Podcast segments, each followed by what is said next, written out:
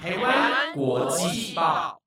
欢迎收听今天的台湾国际报，我是一章。我们新的特别节目的系列呢是台湾真骄傲。那其实是因为我们观察到很多年轻人，包括我们自己，其实我们内心都有很多的梦想，然后很渴望成功，也很渴望被看见。但是你知道，每个人在成名之前，一定要有一段默默耕耘的时间。那么做这个节目呢，其实就是希望，哎，我们访谈一些台湾知名的名人或是创作者，然后希望呢，他们能够给我们这些正在发芽的种子一些勇气，然后也透过吸取这个前辈的经验哦。跟智慧，希望有一天我们也可以茁壮。那我们第一集非常荣幸邀请到的是现在台北流行音乐中心的董事长黄玉玲董事长。大家好，一章好。我我可以叫您小林老师吗？哦，可以啊，小林姑妈也可以，阿姨也可以。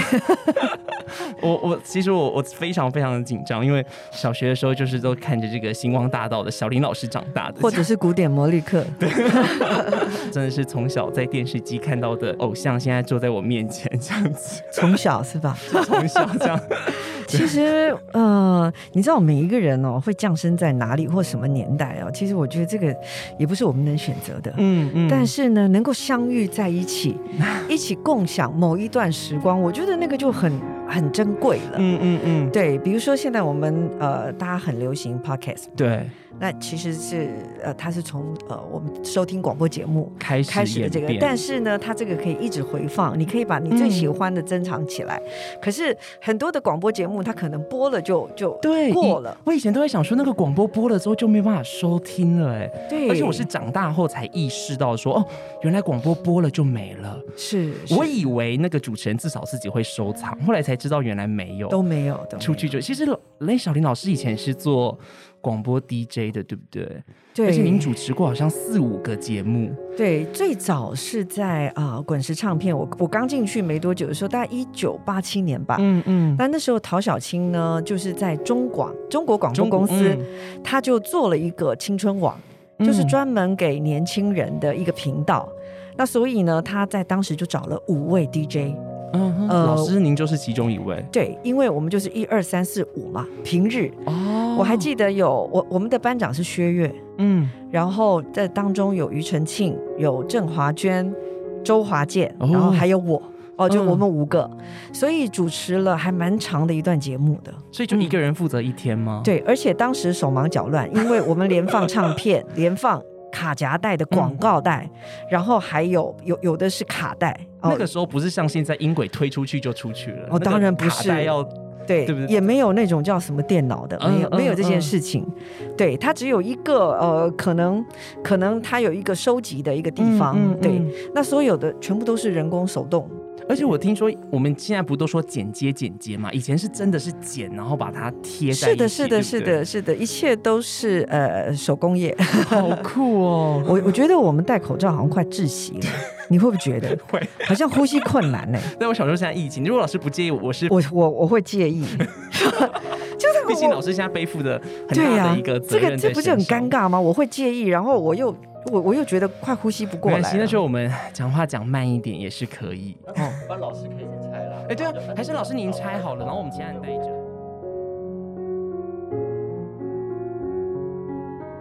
我刚才为什么一开始要问说能不能叫你小林老师，是因为老师您现在其实有个更重要的身份是北流的董事长，怎么会开始接触到这个工作？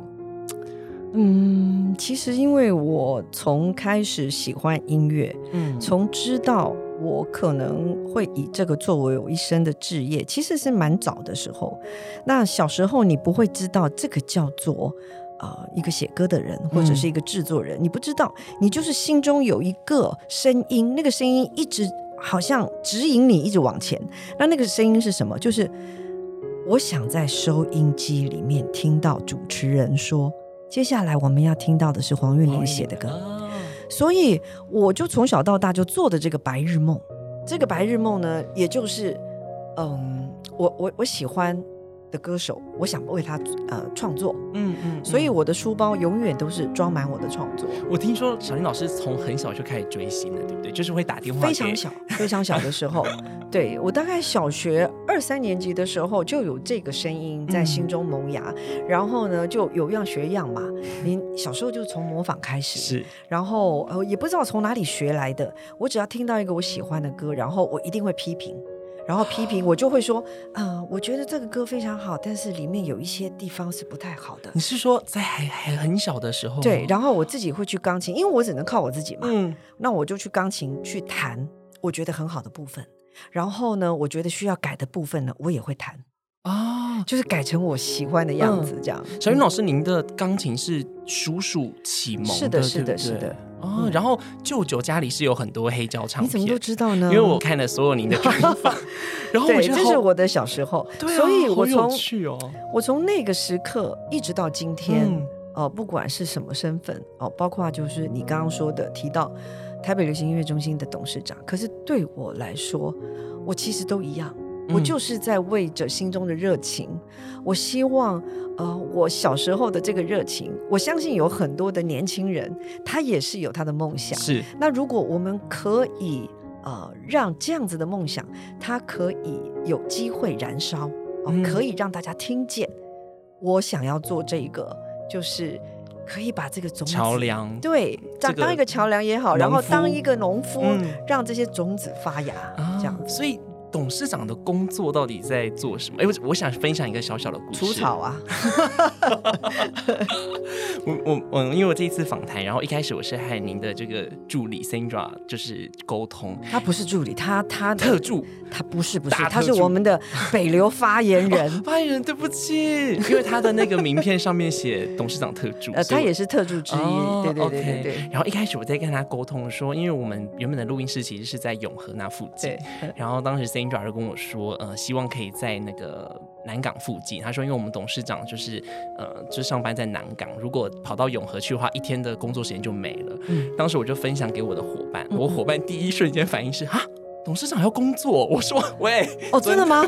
董事长可以不用工作吗？为什么没人告诉我？可能我们小时候看的偶像剧，董事长只要谈恋爱跟。坐豪车上下班就可以了。谁说的？这在哪哪哪部电影可以 看到？偶像剧里面都是这样子，是吗？是这样子的吗？或者是偶尔进到公司说啊，大家辛苦啦，然后请大家喝个饮料就可以了。难怪我现在会成为大家 最害怕，你最好不要来公司的人。原来原来，所以董董事长您也是上班族一到五吗？还是你是二十四小时责任制的？我是责任制啊。哦，对，但是也基本上好像也已经习惯了。嗯，对，因为我觉得，尤其是在呃，应该是开垦的初期，那应该有很多的时间必须要陪着大家，然后还有一些就是那个方向得要确立。对，对。我其实很好奇，就是小云老师，因为其实您出道好像应该快四十年了，对不对？一开始到底是怎么进入音乐圈的？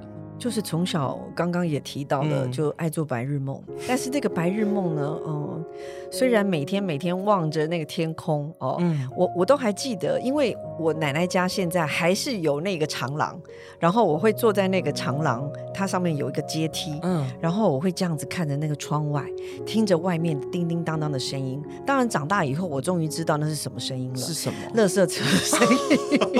小时候不知道嘛，小时候就觉得很好听，有对，你会。会觉得哇，那个是好像外太空飘进来的声音啊！那可能才五岁吧，四五岁的时候，我一直有那个印象。这样，然后您十四岁就参加金韵奖，对不对？也是因为白日梦，因为我刚刚也讲，我说我想为我喜爱的歌手写歌。那这你要找到路啊，你要找到什么样子的路，你可以去接近他。比如说我念东华国小，我离台视非常近。那我就你知道吗？异想天开，我说，哎，我下课的时候可能在台式站一站，刘文正就走下来了，有有没有这种可能？有没有这种神经病想法？如果真的走下来了，您会您会做什么？冲上去？当然，我绝对是这样，我绝对是这样子的人。而且，我我的小时候一直到现在都是一个给予我最大力量跟安慰的，嗯，一个在我的心里面的一个一个角落。就是每当我遇到很，呃，会沮丧、会很胆怯的时候，我都会想起我的小时候，这是怎么了？为什么这么的勇敢，还可以每天打电话去唱片公司问？对我可以站在新格唱片，只是为了要参加金韵奖，我站了一个多月。后来是陶小青老师对破格让您参加，所以当时是要满十八岁还是十六？高中。高中以上，中是在十十六以上。对对对，高中以上。那我国中生嘛，嗯，对，所以我就一直去去想尽各种方式。然后我我也不只是一个疯狂的歌迷，我也是疯狂的球迷。嗯，我也会去追球星啊。哎，哎，老师，我不知道你是追什么球，是棒球吗？还是琼斯杯篮球？我告诉你，我的小时候，我我我念长安女中，那那时候是我疯琼斯杯最疯的时候。那我们家离那个台式很近，但另外一边离中华体育场体育馆很近，所以呢，我一大早会去排队买票，然后我下课就可以赶回来看。老师，你眼神整个发亮哎！你刚才讲到琼斯杯的时候，对，那就是我的小时候。所以你看，我我每一次只要遇到很沮丧的时候，我就会想到我小时候那么那么勇敢是为什么？我也不知道，只是为了真的希望有一个机会可以为我喜欢的人写歌。嗯，所以从小就想要当音乐人，从来就是这四十年来就没有放弃过吗？没有。最大的挫折是什么？最大的挫折就是我自己啊。挑战不了自己，就说我自己可能，呃，也许写了一个歌哦，框架在那边，但是我想要跨越它，嗯，当然后来你会知道，呃，你没有办法超越自己的一个原因有很多哦，包括呃你自己需要再更精进哦，你需要所学呃你所学的东西需要再更多，那也有可能你必须要放空，这个实在是很矛盾。有的时候太满，它会限制了某些想法的产生，所以我觉得就是一步一步吧。我记得您曾经说过，李宗盛老师跟你说过这个灵感提款机，对不对？是的，是的，是的。这是怎么一回事？可以跟我们分享一下。因为我觉得大哥在我的心里，他是永远都是源源不绝的灵感，所以我就觉得很好奇，我就问他，我说：“大哥，你会写不出来吗？”他说：“会呀。”我说那写不出来怎么办？他说写不出来就等啊。我说要等多久？他说可能三天吧，也可能是三年。对，那我那时候说啊，三年那怎么办？他说你就必须要改变很多的生活的方式。嗯嗯嗯。那他就跟我讲，他说其实灵感也是一个提款卡。那你的提款卡没有钱了，那没有钱你必须要去哪里存款呢？它是来自于你的生活。那小林，你的生活其实多半都是在音乐圈里面，可是生活不是只有音乐，生活它就是食衣住行息息相关，所以我非常的鼓励你去市场，去菜，你说菜市场对，去看舞蹈啊，去学跳舞啊，嗯，去做一些你比较。没有做过的事情，所以后来小林老师您才会开始演戏啦，演舞台剧啊，甚至是主持节目，是因为这个吗？呃，当然也多多少少都有，可是很多的时候我们会觉得懂了，可是经过时间的一些冲刷，你会发现，哎，当那个语言，当那个词句再度浮现的时候，你会发现，啊，是的，因为经过了岁月的一些啊陪伴，哦。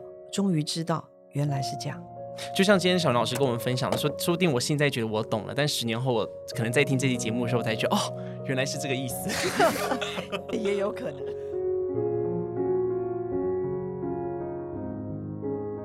呃，我高中的时候很喜欢一句话，是张爱玲她说：“出名要趁早。”然后我我在看呃小云老师的资料的时候，发现您算是成名非常早的，就是您进滚石之后，然后当时就开始帮那时候有一首很红的歌叫《梦田》，对不对？就帮他编和声。是的。然后后来您就出了自己的唱片《忧伤男孩》跟《蓝色啤酒海》，对，马上就算是尝到了红的滋味了。是。现在回头看，会觉得出名真的要趁早吗？还是其实有一些甘苦在里面？我觉得每个人的生命故事哦都不一样。嗯，那嗯，除了自己去写以外，其实还有一个大自然、大宇宙，还有你自己的信仰。那到底这个呃宇宙法则会给我们什么样子的功课？其实我们也不知道哦。那只是说，嗯，自己怎么样在这个过程当中，嗯，是不是真的是成名早好呢？哦，其实我在成名很早的时候有过大头症，但我觉得大头症早是好的。哦，真的，小云老师，你有过大，可是大头症到底是什么意思？是真的会觉得出门就觉得自己要是那个主角是吗？不是，不是觉得自己是主角，而是而是觉得自己已经是主角到最高点了。对，就是，嗯，我就是就是觉得好像你可以去发表任何的言论，所有的人都要以你为主。哦，然后我讲的一定是有道理的，是是的，是的，是的，对，所以在那么小的时间，呃，我我我就有了这个大头症。那当然在，呃，我我讲一个例子好了，因为我出完第二张专辑的时候，其实是。啊，应该算是还不错，所以邀约的节目非常多。可是呢，邀约节目多，然后也加上人气很好，所以你自己就开始有点飘飘然。那这个飘飘然呢，当然你就会在你第三张专辑的时候，你开始就觉得自己可以做什么了。所以我就跟唱片公司说。我要穿什么样的衣服？我要化什么样的妆啊？我不要这个啊！千万不要这样！甚至我坐上计程车，我会跟计程车司机说：“哎，司机大哥，对不起，麻烦你把电台关掉哦。这个这个我不听这种音乐的。”我现在想起来，我都觉得，嗯，只能说，呃，那就是一个过程。嗯，然后我觉得也很感谢有人提点。是的，是的，那提点我的人是我妈。哦，真的哦。对，因为我的第三张唱片做出来之后，那因为就凄惨无比嘛，嗯嗯，那我就在家里很生气，因为真的通告都不见了。那我妈就看我这样，她就问我说：“哎，你怎么了？”我就跟她讲了，啊，巴拉巴拉，唱片公司怎么样怎么样怎么样。她就说：“哎，对呀，我也觉得你的封面好丑啊。”但是那个是小云老师您当时认为好看的，是的。然后我妈就说：“那你那个怎么人家给你拍成这样？”我说：“很丑吗？”我就说：“对呀。”我说：“嗯，怎么会这样呢？”啊，所以，我我我觉得在那个时刻，自己能够去看见自己的不对，我觉得也是一个很好的学习。嗯嗯，对。老师想跟您请教一下，因为其实您您一直以来都帮过很多知名的歌手哦，知名或不知名都无妨，但是就写出了很多这个知名的作品。但是您自己也会帮自己写歌，我很好奇，在帮别人写歌跟帮自己写歌上会有差异吗？我觉得哦。其实我现在在回头看我自己在写给别人的歌，嗯，它也会有一个很奇妙的时期。比如说我小时候在写歌，我就会凭感觉嘛，然后我就觉得说，哎，比如说我对蓝心湄有什么想法，我就写啊；我对张清芳有什么想法，我就写这样。然后有一天，我就写了一个歌给蓝心湄。然后我期待什么？我最喜欢看到，比如说我的朋友跟我讲说：“哇，这个歌好好听哦！”创作的人一定是一定是对。然后后来蓝心湄就说：“哇，小林这个歌好好听哦！”但是，他就说：“但是，我说什么？你知道，我就耳朵就竖起来。我说什么？他就说：“嗯，我觉得这个很好听，可是我不想演黄韵玲。”那个意思就是说，他觉得非常好听，但是是我的风格，不是。不是他的风格，那他不想来演演我，他想要有一个属于蓝心湄蓝心湄的歌，所以那句话也给我一个很大的很大的警惕。对我，我那时候确实就是凭着自己的热情跟呃自己对于这个歌手的看法，然后就用我自己的想法去把它写下。去。对。但是那不一定是适合他的，或者是对符合他风格的作品哦。是的，但是真的要很好的朋友或者是很好的前辈才会愿意。哎，这样就是这也是我很矛盾的地方，因为我的朋友都讲话都非常难听，都是真心的，但是真心好朋友。对，但是讲的最难听的就是我妈，所以其实也你就你后来也就习惯。嗯嗯嗯，对啊。那呃，蓝心湄那个事情之后，我就开始去看到自己。以往的，比如说创作，嗯，哎，为什么我的歌都是永远是在 B 面？哦，以前我们是黑胶唱片，A A 面 B 面，为什么永远都是 B 面？为什么永远都不是主打？没有办法放在主打的 A 面。有一次，我就跟一个唱片公司的那个主管来聊天，他就说，我们一定要唱片里面有有一首歌就对了，就有你的一首歌就对。我说为什么？哦，因为可以写在，不是？他说，因为这样就会增加气质。他就是会质感会整个比较好一点。我说，那你为什么不打我的歌？他说没有办法打，因为没有办法朗朗上口，曲高和寡。所以我也一直在看自己的这个事情。所以那个时候您的歌是，嗯，怎么讲？高山流水，但是不是不是符合主打的那种流行口味吗？可是这样也不对啊，因为您的歌都很红啊。那是后，心动，那是真的后来。是我是有做功课的，我一个星期去。四四次哦，KTV，我把第一名的排行榜的歌，第一名到二十名哦，唱一次，因因为我必须要去了解，就是说大家喜欢什么样的口味。对，嗯嗯嗯。不过这也也跟后来您后来做北流董事长，其实您也一直很希望可以把这呃可能一百年来呃华语流行音乐做一个历史的记录，因为其实流行是不断在变动的，对不对？是啊，其实流行是每天真的不一样。是。对它有很多新的资讯、新的可能，然后你你要带给大家一个新的想法，嗯，永远都是走在这个最前面的，对，而不是说我们做出来的一个东西就十八个都一样，是是，对，因为我很好奇，就是说在帮人家写歌的时候，可能因为你你也会有你自己的喜好跟坚持，然后你又要符合那个歌手的坚持，甚至可能还有市场的喜好，这个三者之间。你觉得是互相配合的吗？还是其实互相拉锯的？对你在创作上来说，我觉得他也不是拉锯，可是你就是必须要去考量。对，如果这个歌手他的是呃真假音不是那么好的转换，嗯，您为什么一定要写真假音呢？嗯嗯。如果这个歌手他没有办法唱长音，他也没有抖音，你为什么一定要他抖呢？所以我觉得就是每一个歌手他有他啊，怎么讲他。谈话的那个态度，他讲话的方式，这个必须要涵盖在你自己的音乐里面。嗯嗯，对。如果你在帮他写歌的话，是。那小云老师，您呃，到现在对你来说，市场的口味，在你在做音乐的时候，它占什么样的一个角色？但我们当然不希望去迎合所谓的大众口味，然后放弃自己的坚持。这真的真的是人生一大矛盾，因为我们又希望这个歌是与众不同。但是我们又希望这个歌有三千万点播率，嗯，那三千万点播率，你涵盖的层面就要广，对，所以真的每个人只会希望这个歌两百个人喜欢就好了吗？当然不会，是啊，所以就是两难。我觉得拔蜡歌是最难写的，真的吗？是啊，可是，一般人觉得拔蜡歌是是公式套出来的，公式套出来，你看这几千首拔蜡歌，能受欢迎的只有几首。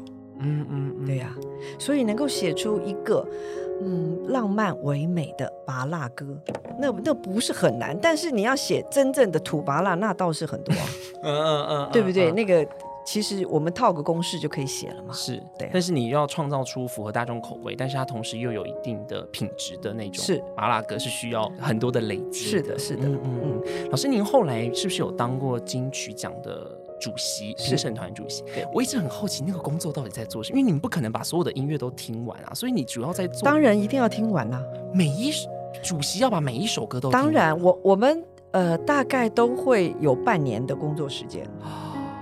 所以你等于是从呃前一个年度，因为我们都是六月颁奖嘛，是。你前一个年度其实你已经开始在听歌了，对，所以他会有初审。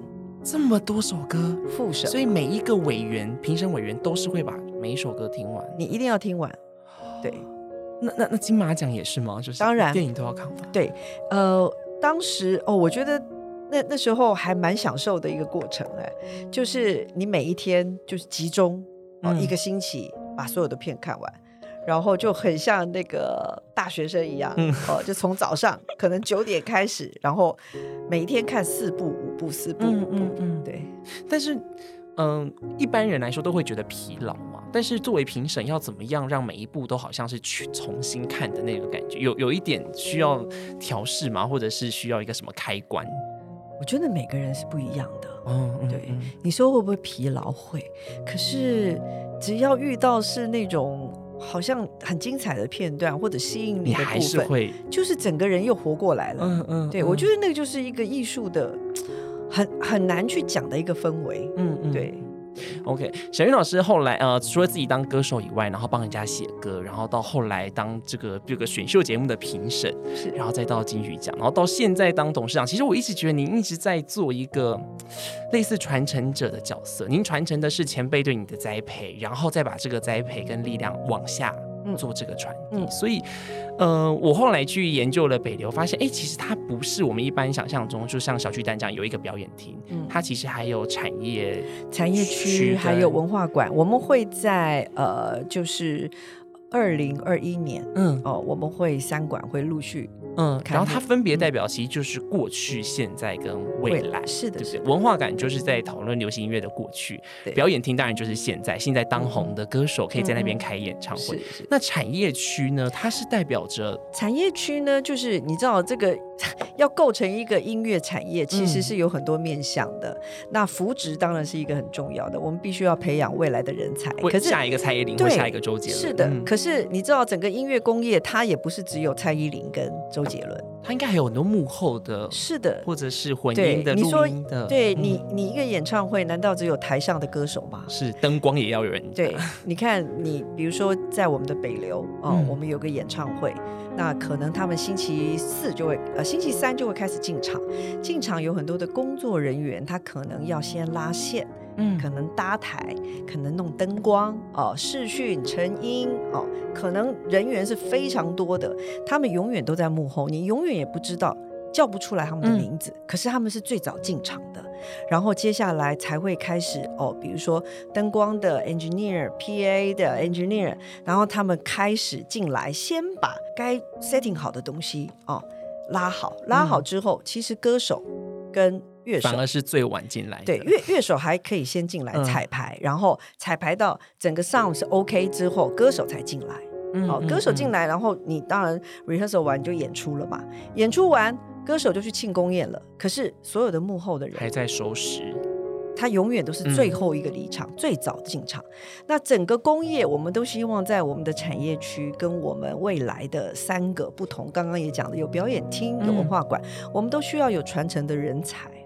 对，但是它具体上要怎么样去培养？因为一般人可能很难想象说这么漂亮的房子要怎么样去落实这个漂亮的房子？就是北流这么漂亮的一栋建筑物，它内部到底实际上要怎么样去培养所谓的产业人才？这也是我我我们的产业，我们当然需要去开很多实际的课程。嗯嗯，那我们会把它称为叫演唱会学院。演唱会所有的怎么样？怎么样的工业的组成，嗯，的细细项分分类，它是可以完成演唱会的。我们都希望未来北流的人才就是从我们的这个学院出来，哦，对，所以除了舞台上你看到的哦明星音乐人之外，他还有很多你可以去关注的。因为一个明星背后可能一场演唱会要一百个或一千个团队的人去完成的。是，嗯，对，所以让我们知道流行音乐更多的面向，嗯，而不是永远只是金光闪闪哦，这个在舞台上的，是，其实有更多更多有这些细项的组成，它才能够完成一个工业，缺一个都不。所以目前北流已经开放的是表演厅吗？表演厅是的，然后我们在二零二一年的七月，今年的七月，对，今年的七月，我们文化馆。会开幕，开幕对，然后产业区会在呃十月之后陆续开幕。嗯嗯，文化馆我一直很想请教小云老师，因为我之前有听过您的一场讲座，然后你有听没提到说，其实文化馆是您认为非常重要的一个部分，因为希望把过去的呃在这个所谓河流里面的人把它记录下来。是因为我们不会单独存在于一个点啊，我们可能前面有。有一个呃事件，后边有一个事件，然后我们也因为受了什么影响，或者是受了呃偶像的偶像影响哦，对，然后我们今天在这边呃，其实应该可以去知道更加的仔细，而不是只有在自己的小小的一个范围，嗯嗯，那我觉得是很珍贵的，就是说在呃亚洲国家里面，我觉得我们对于流行音乐的。开发也好，或者是接受度也好，其实你看都将近一百年的历史了。对，所以是一个很重要的一个岁月，而且不只是把它记录，甚至是希望世代之间是不是能够有一个沟通，对不对？对，当然，当然，现在其实，在音乐上其实有很多的沟通，嗯，但是有很多沟通是他甚至不晓得原唱人是谁，哦，嗯，对，但这个也无所谓，但是我们也是可以透过呃很多的音乐历史的故事，让大家来呃真正的看到，其实我们自己有很多的人才，嗯嗯，对我之前看。新闻说知道，就是小云老师您的儿子可能跟我差不多大，大概二十出头岁，他也是呃在音乐这条路上，对不对？对他，嗯，小时候还看不出来他是喜欢的，为什么？就是你教他弹钢琴，然后他就把你的手推开，他就说你弹错这样子，然后我我也没有办法自己教他。你没有像您叔叔一样拿铅笔打他的手指？哎，没有，他后来跟我叔叔打起来了。真的假的？真的，因为我叔叔也是看他不练琴就打他，然后后来我妈就跟我讲说，我们不要再去弹了，我们不去弹了。我说为什么？他说没有啊，今天叔叔又打他，他们两个就打起来。你看这个就是看出年代不一样。嗯嗯嗯。小时候我就逆来顺受，有没有？可是我儿子是完全是翻脸的，嗯嗯嗯，对，建工打我，我就打回去。我为什么会知道您的儿子？是因为。可是很久，应该四五年前了吧？那时候您有一个节目叫《音乐万万岁》，是。然后有一集是您儿子来节目，还是我记错的？当然我很担心我记错，应该算是您儿子有到节目当中，然后有表演，然后帮我伴奏，对不对？啊，对对对对对。所以那个时候想说，哇，好感人的画面。我妈应该很遗憾，就是她的职业我没有传承这样子。她的职业是什么？我妈是会计师，但我从小数学就不太好。哎，这个是不一定的啦。对呀，对呀。对啊，不过好险，我哥哥会计也不错，希望可以接他的衣钵这样子。然后我就说，那我要去做我喜欢的事情。对呀，每个人真的不一样。嗯嗯，对啊。然后我我儿子是一直到念国中的时候，哦，他觉得，呃，他还跟我讨论，他说，哎，我。我我想要加入那个我们学校的煮饭的社团，我说啊，我听了好紧张哦，你要加入煮饭社团，为什么？他说不好吗？这样家里以后有人煮饭给你？不是，因为我就是一直在希望他偏音乐，可是我又不想去限制他，嗯嗯，所以我就是告诉他，我说啊，那你们煮饭的人，他说哇，那个社团好多人哦，那我说你们现在社团还有哪一些你有兴趣？他说热音社，哇，我听到热音社，我就觉得啊，放心了。对啊，所以其实小云老师，您能够您能够接受的音乐的类型是很多元的，就是您好像一直有在随着时代的变化，然后去接触不同类型的音乐，对不对？因为像我爸妈就没办法接受，就是他们听到可能比较摇滚的啊、重金属，他们就会觉得那是噪音。嗯，但是我觉得那也不是他们的问题，就是只是因为在那么年他的那个年代的音乐不是长这个样子。那您是如何在这个过程当中不断的去欣赏以前的音乐，但是也在欣赏现在的音乐那个过程？因为我觉得每个时代它有不一样的声音、不一样的颜色，嗯，甚至不一样的密码。哦，那这些东西，呃，我只能去欣赏。我也没办法真正的，比如说哦，现在小孩子做的音乐，我们就可可以跟他做的一模一样，不可能，嗯，因为那就是这个时代的声音跟时代的这个情感啊。但是我觉得都是要在一个欣赏的的一个角度。是，当然我现在有很多，比如说对于新的乐团也好，新的音乐趋势也好，当然有很多年轻朋友的分享，我觉得很谢谢他们。那因为在这个一条路上，其实。我一直在做嘛，包包括制作也好，呃，音乐剧也好，其实都不断的跟年轻人分享。然后有很大的一块是我儿子，我儿子会呃，大概小学的时候，他就会跟我讲，他就说：“妈妈，你看我的手机里面有几首歌。”他是会跟您分享音乐的，会。那但是我也要说，其实我希望跟我儿子当朋友的这件事，是我还没有小孩的时候我就希望了。嗯，我希望我有小孩之后，他是我的朋友，我是他的朋友。那我我我小孩就跟我讲，他说：“妈妈，你知道我手机里面有一千多首歌，你知道哪一首歌最好听？”我说：“我不知道。”哪一首？好好奇哦，是您的歌吗？不是，他还跟我讲说。我觉得最好听的就是这首，他就放给我听，Eagles，The Eagles 啊，我不知道，Hotel California，我没有听过，怎么办？有，你一定听过，真的吗？你一定听过，但是我可能不知道他的歌名就对了。对，嗯嗯嗯，对。然后我我听到我儿子这样讲，因为这是一个他还没出生前的歌。哦，所以这也是一首很老的歌，非常老的歌，哦老鹰合唱团。哦，有这我听过了。对对，老鹰合唱团。所以，我我儿子就是，我希望可以从音乐方面跟他一起，呃，有一个共同的话题。嗯嗯。所以，大概很小的时候，他很小，嗯，应该是婴儿 baby 的时候，我自己就会演主持人，我会跟他讲说：“哎，妈妈今天发现这个歌很好听。”嗯，然后我就会把它当成摇篮曲。所以啊，幼稚园的时期，我呃，Beatles 也听，然后 Us Wind and Fire 也听，呃，然后 Lisa Ono 也听，各式各样，我都会跟他讲音乐故事，然后也会强迫他说：“那那你告诉我第一拍在哪？我儿子就很紧张，我儿子就说第一拍，第一拍是什么？我说第一拍就是，比如说四拍，那他第一拍就是你要听到那个地方是啊，你告诉我，嗯，你知道吗？他打出来那个拍子是错的时候，我心都碎了。但是我又告诉我自己，我不能让他发现我的难过。但是你慢慢跟他玩这个游戏，有一天他会主动告诉你说。妈妈，我知道第一拍在哪里了。对我好感动哦，然后他拍出来是对的，所以等于说我把它做一个像游戏一样的，让他去分享，然后他自己从喜欢的音乐里面去找到哦自己的方向。嗯嗯，对。那一开始也许我会有一些呃希望他可以继承衣钵啦，或什么有这种想法，可是渐渐的我改变了，我真的希望这个音乐是陪伴他的。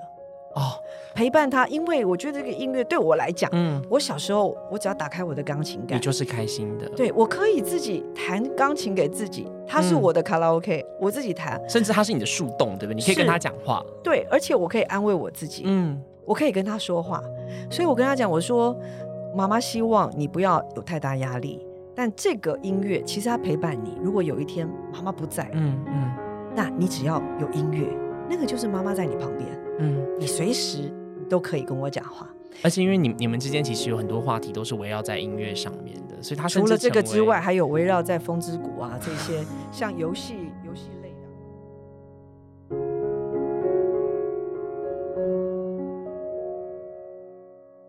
所以小云老师，您现在呃虽然就是开始过了这个官员或者上班族的生活，但是创作是还有在继续的吗？继续啊，但是所以就是上班前创作跟下班后创作这样。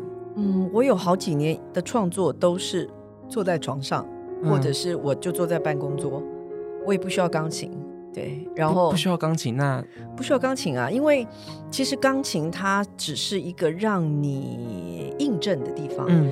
就是你想好了，然后弹出来看好不好听，不是好不好听，你弹出来去印证你自己的和弦，在你的脑海里，哦，OK，其实是对的。比如说你，你是一个建筑师，好了，你在你的脑海里一定有一个蓝图，嗯，蓝图。有一个蓝图，那其实蓝图它一定不像我们画下来这么的工整，嗯，但是你已经知道它大的架构跟方向。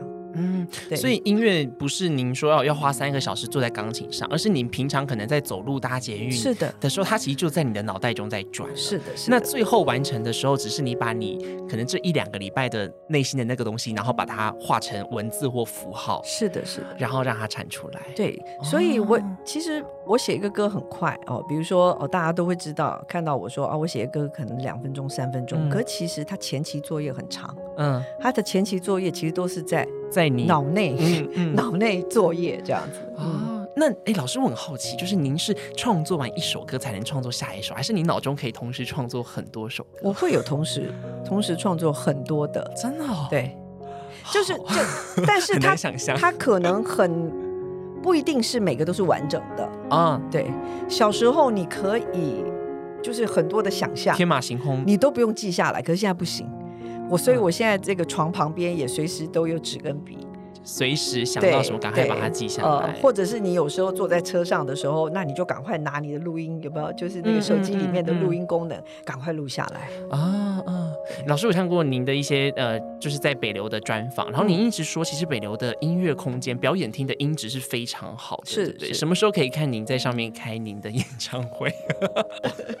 有这样的机会吗？呃，努力吧。对啊，因为我觉得，呃，在开馆的这个呃初期啊，嗯，我觉得还是希望能够呃先让它的运作啊比较顺畅，对，然后让大家熟悉这个地方，嗯，这样。因为今年七月北流的文化馆就要开幕了，到时候会有一些呃开幕的活动嘛，可以先跟我们透露吗？是是可以公开的吗？呃，我我们其实文化馆呢会首先开幕的一个展是我们的常设展哦，常设。设备的设对长设的意思就是说它是一个呃比较长时间的，所以我们会有五年哦五年在这个呃我们的文化馆四四楼到六楼的啊这个楼层，那它的呃展出的物件其实会一直替换的哦，是哦，就是这个展览是一直持续的，但是会不断的替换。对，在这个五年当中，呃，我们可能会不断的去换这个就像故宫博物院那样的感觉。是的，是的，嗯嗯。那大概是会展出什么样的类型？就是过去的音乐历史吗？应该是梳理呃，目前我们呃从。开始有流行音乐，然后在每一个年代有一些特别丰富的这个过程哦。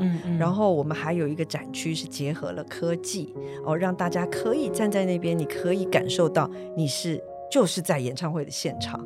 好，哎，这个好酷！老师，你再说一次，你说我有个地区，它是专门对，就是它会运用结合科技，结合科技，然后在那个地方，你就可以感觉你好像在。在演唱会的现场，对，啊，对对对，所以这个也会在七月二十四号的时候，是的，就会首先开，对对对对对，OK，所以啊，好想去哦，因为我我自己从小就是跟阿公阿妈一起长大，所以我听的歌也蛮多，都是呃比较老的歌这样子。然后那时候我就在想说，如果有一天可以就是。听到他们现场的歌声该有多好！但当我意识到这件事情的时，就是当我第一次听到凤飞飞老师的歌曲的时候，已经是他当时过世的时候，然后所有新闻台都在播他的歌曲的那些画面。我那时候想说，哈，错过了这样子。哎，这个也，嗯，也不是错过。我觉得就是怎么说呢？我觉得年代跟年代当中的一些一些交错吧。嗯哦，也也也不能说错过。那他的安排就是这样。是，对。可是他真的。唱过那么多的好歌，然后也留下来很多很多精彩的作品。其实我呃也是在很小的时候哦，你知道我们小时候看到的歌手，其实都是非常的靓丽哦。就在嗯那个时候是群星会的时代，嗯哦，那每一个歌手呢都是华服哦，高跟鞋，然后眼睫毛很翘这样子，然后头发就有点像七层楼高的这么高这样。哇，很美，然后亮晶晶的那种，嗯，哦，那个耳环，啊，我小时候看着电视，我就一直告诉自己，我好沮丧哦，因为我我变不成那个样子，我因为我知道我我自己没办法穿成那样，怎么办呢？我我想当歌手啊，可是那个好像跟我的好像太遥远了，对，而且他们的声音都很像黄莺出谷，嗯，哦，在天空闪耀，就是好细，好好听。可是我声音不是啊，我声音好像又有点哑哑的啊。有一天我在电视上看到凤飞飞，她的穿着完全跟大家不一样，然后戴个帽子，而且还穿裤装。我心里想，我有我有救，你有机会了。对我有救，我有我有可能了。所以她其实给我点亮了一盏明灯，对，就让我觉得，哎，我好像有这个可能性了。对，嗯，原来。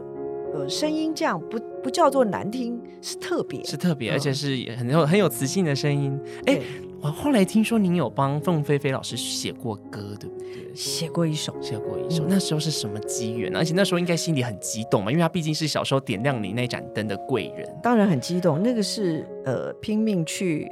告诉任何人我要帮他写歌，然后已经讲到不能讲了。最后陈阳老师说：“好，那我们邀请你来帮凤姐写一个歌。”我觉得呃很开心有有这样子的一个交集。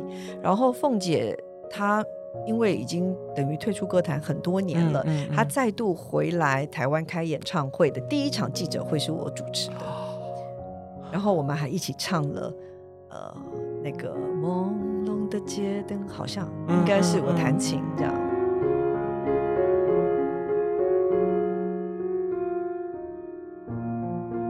其实我我刚刚一开始也说，我讲到说我从小就很喜欢小云老师，因为我妈妈非常喜欢你。然后我妈妈非常喜欢你的原因，是因为她说您钢琴弹的非常好。我妈妈嗯好像学了七八年的钢琴这样子。然后有时候有一次我就问她说，你有没有很喜欢的钢琴家？他就说，好像没认识几个，但是他记得有一个叫黄韵玲的一个老师，他弹琴非常厉害。然后我才开始去研究我妈妈的偶像到底是哪位，这样，然后我就开始上网查，这样。然后后来又过一阵子，您就在这个电视上，呃的星光大道上出现了，这样。然后我们家是非常忠实的粉丝，就一定要一直看，而且我们都。主要都在看你，就很少在看其他的歌手，这样自己觉得很好笑。觉得就是也是透过音乐，嗯，跟很多的人结了这个缘分，嗯对。那所以这个有个机会啊，来到北流工作，那我也希望就是说，呃，借由文化馆的开放哦开幕，那我们也不只是要照顾呃，就是中生代，我们也要照顾新生代，我们也要照顾呃。老生代，我我自己都迈入老生代，你应该是中生代吧？就说其实，在我们的呃，尤其是长社展的梳理呃历史。哦的这个过程，真的都希望可以丰富，也满足到圆满到每一个人的那个记忆。嗯嗯。然后未来的这个产业区也会希望可以带动台湾的流行音乐产业更多的新苗子。对啊，就想想刚刚我们讲的种子哦，这个光是要撒下一颗种子，种子能不能发芽，这个还有很多的因素，比如说天候，比如说呃这个温度。我觉得，呃，就是整个以我们现在来讲，其实我们可能要经过很多的尝试，嗯嗯嗯，但是这件事情也不能不做哦，因为得要去真的要扎根，嗯，那扎根这个事情你也知道，有时候我们撒下去一百颗种子，它可能就只有两三颗发，能够真正长成大树。但是我们还是必须要做。是，对我一直很想跟小云老师请教，因为其实呃，音乐的历史就从。呃，我我知道的最早是黑胶唱片，我不知道有没有更早的。然后到后来变成 CD 啦，然后还有经过 MP4 就小小随身听的时代，到现在已经几乎就是在网络上的串流。嗯嗯，老师您觉得，呃，除了平台的改变来说，音乐本质上会改变吗？嗯，每一个好像每一个年代，如果这样讲起来，那个需求也不太一样。哦，因为小时候，比如说我的小时候，我都还录过那个唱片，是所有的乐手是挤在同一间录的。哦，那个意思是什么？意思就是说，我们用同样一个空间，哦，你这个吉他手在这边，然后萨克斯风手在这边，弦乐在后面。那你只要弹错，我们全部都要跟你一起来，因为我们同会串音嘛。对对对对对。对，从那个时期开始，然后我们慢慢到现在发展成，我们根本。也不需要去录音室了，我们在家里录就好了。对，所以这个背后，我觉得有趣的是，它经过了多少工业的改革哦。它不仅是音乐产业，它还是带动整个工业。你看，包括刚刚讲的黑胶，后来黑胶有一段时间就没落了，嗯，哦，就剩卡带。卡带之后，对，为什么没有黑胶？是因为全世界他们开始要改一个规格，叫做 CD。嗯哼，那这个也是全世界它一起的一个走向嘛？是对，所以我想这个改变都不会呃仅仅是在某一个点，它应该是整个世界的一个呃。趋势，嗯嗯，那小云老师有没有什么可以什么话或什么建议可以送给我们嗯年轻一代的朋友？然后是喜欢呃创作，因为其实我自己还在读大学，然后其实我们学校有非常多音乐性的社团，他们真的哦每一天都在设桌弹吉他，然后但是他们有的时候会常跟我分享说，其实他们很迷惘，就是他们嗯。他们知道坚持下去呃可能有一天会有希望，然后可以让更多人听到他们的歌曲，但他们有时候又觉得。就是不能说浪费时间，但是不知道那个努力会不会就这样子掉到水中，所以想说问一下小云老师，能不能给他们一点建议？啊，我想我们呃的努力啊，嗯，就不知道该努力到哪里才会有这个回报，嗯，啊，问题就是说它不一定会有，但是我们要不要去为我们自己的信仰或者是我们的热情啊？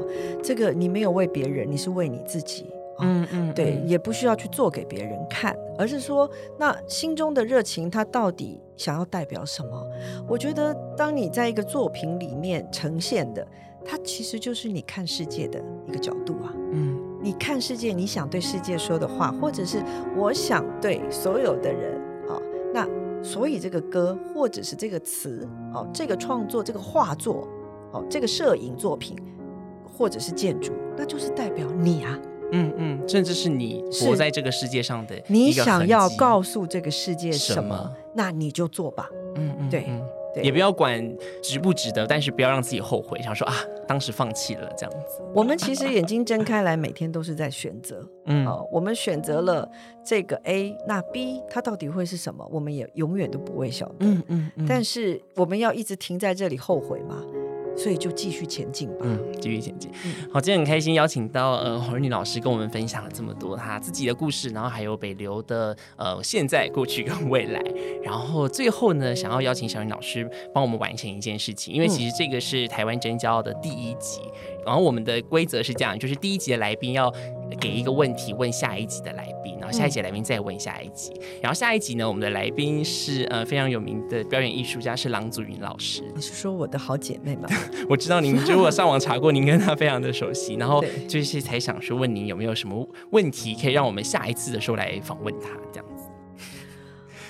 因为阿郎他花了很多时间在培育，嗯，也是培育未来的演出的呃这个舞台上的戏剧人员，我觉得他也是很辛苦，然后我觉得他又更严谨，嗯嗯，对对对，所以在教学的这条路上，我相信他有更多能够提供给大家的。嗯，好了，我想要问阿郎一句：如果你遇到，其实你已经知道他没有天分，你应该怎么跟他说？啊？这个问题 好好值得讨论。就是说，如果今天你已经知道您的学生他，或者是呃您的弟子，就是您知道他可能在这条路上并没有天分，但是您会选择一样努力的教导他，还是提早告诉他不适合，甚至有没有更第三种更好的方式？好，我会在那老师，那我我下一集访问到郎祖云老师之后，我要把这个答案回报给您吗？还是我再传收听链接给？哦，他应该会打给我。我会说你什么意思？好，我们今天非常感谢老师，谢谢老师，谢谢谢谢老师。